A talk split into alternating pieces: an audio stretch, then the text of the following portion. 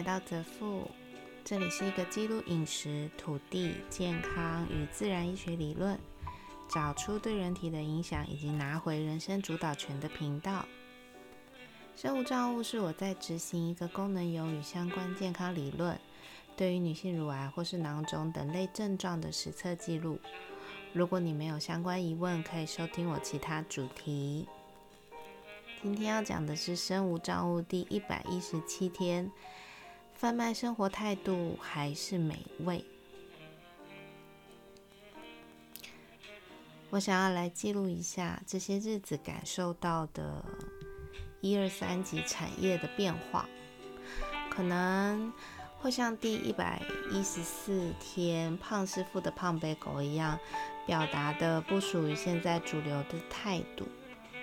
不过，这是我为我自己，这是我为我未来的自己所记录的 podcast，自然就是如实以告。看看七年后的自己回来听的时候，那时候又是一个怎么样的光景呢？这些年在饮食这条道路上，越来越多商家品牌销售的是生活态度或是人生理念。大部分的友善小农都有一个属于自己的故事，比如说别人都对他不好，但是他为了消费者一直坚持。大部分的农产加工都有一个属于自己的支持在地，然后发扬某某精神的信仰。大部分的餐饮业跟以上有关的，或者所谓的名店。网红品牌都有一个属于自己的成立故事与生活态度。不知道大家去过多少这样的品牌，购买过他们多少的商品，而如今还有持续在回购的，或是持续去用餐的，有多少呢？以我目前身边的同温层来说，基本上对于这样子的品牌跟商家都是零回购。关键原因是什么呢？不好吃。当然，好不好吃依旧是很主观的议题。可能我身边同温层刚好都不觉得好的，刚好都觉得不好吃的比例偏高。让我用两个我亲身的例子来举例。两年前我去南部，开始我第一次关于饮食溯源的行程。那个时候，我遇见了一间咖啡店。在遇见这间咖啡店之前，基本上我对于手冲或是单品咖啡是不了解的。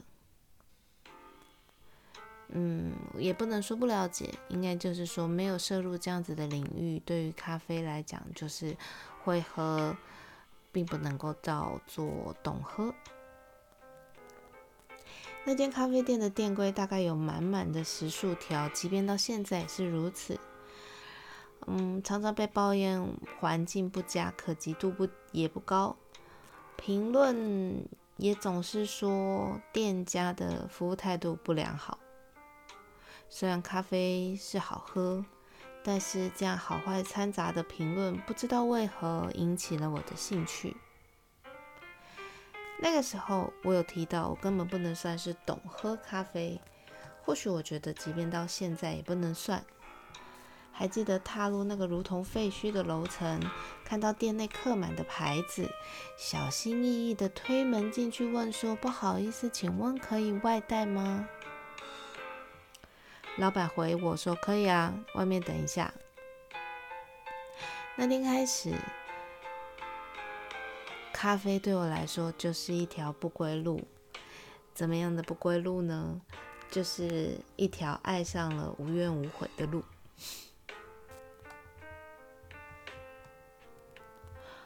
我还记得拿着那杯咖啡离开店家，打开喝第一口之后，我自己做出来的蠢事。不夸张，我立刻跑回到店里，然后握着老板的手说：“谢谢你。”谢谢你让我知道咖啡可以到这个境界。从此，这间咖啡店就是我买咖啡、喝咖啡的基本标准。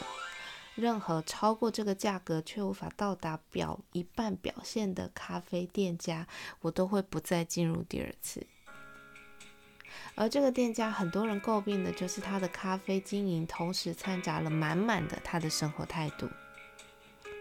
大家觉得他的服务态度不佳，卖咖啡的店家多的是，为什么一定要来这里受气？但我觉得，餐饮的首要条件应该要是好吃，食品来源与安全、整洁，然后才是态度跟理念。同样都是咖啡，同样的价格，你能否做出够水准的咖啡，这才是首要的条件呢？而不是把什么服务态度摆在前面，装潢摆在前面，故事说一大故事说一大堆，然后来一杯水，跟我收两杯咖啡的钱吧。是一个咖啡师，第一要负责的是做出一杯品质好又稳定的咖啡。然后找到可以搭配咖啡相得益彰的其他品相，然后注重食材安全与卫生、整洁，然后才是服务态度以及他为什么要开咖啡店的这个理念。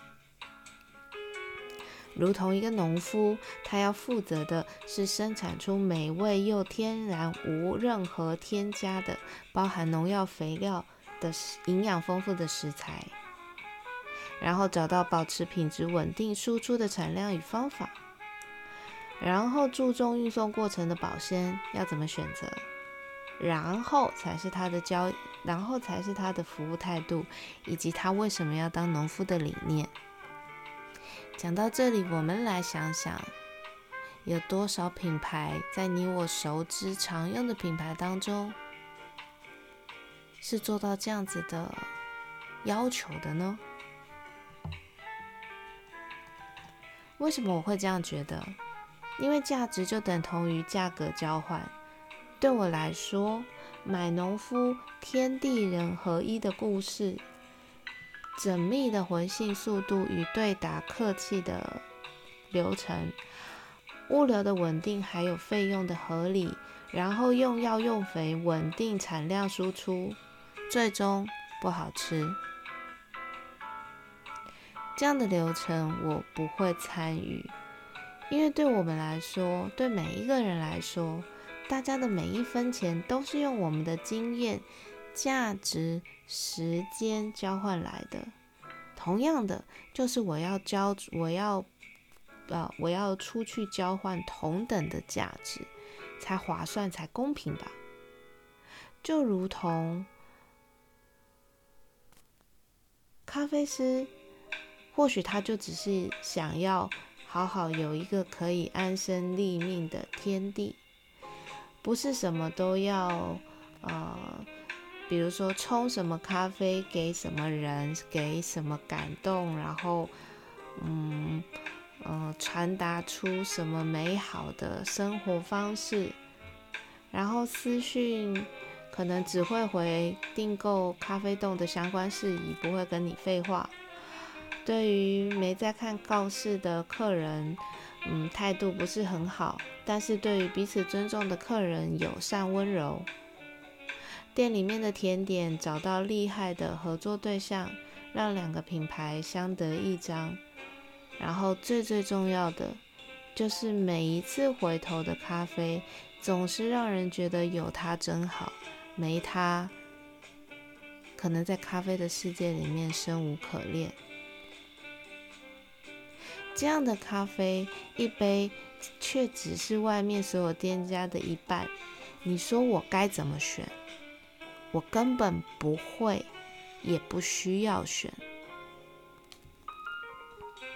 假设以上两种生活态度，同等价位，你会选谁呢？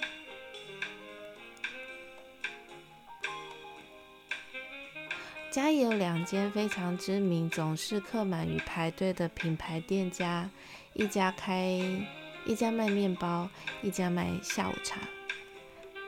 两间对我来说都是卖生活态度，但是我永远都只会往一家奔去。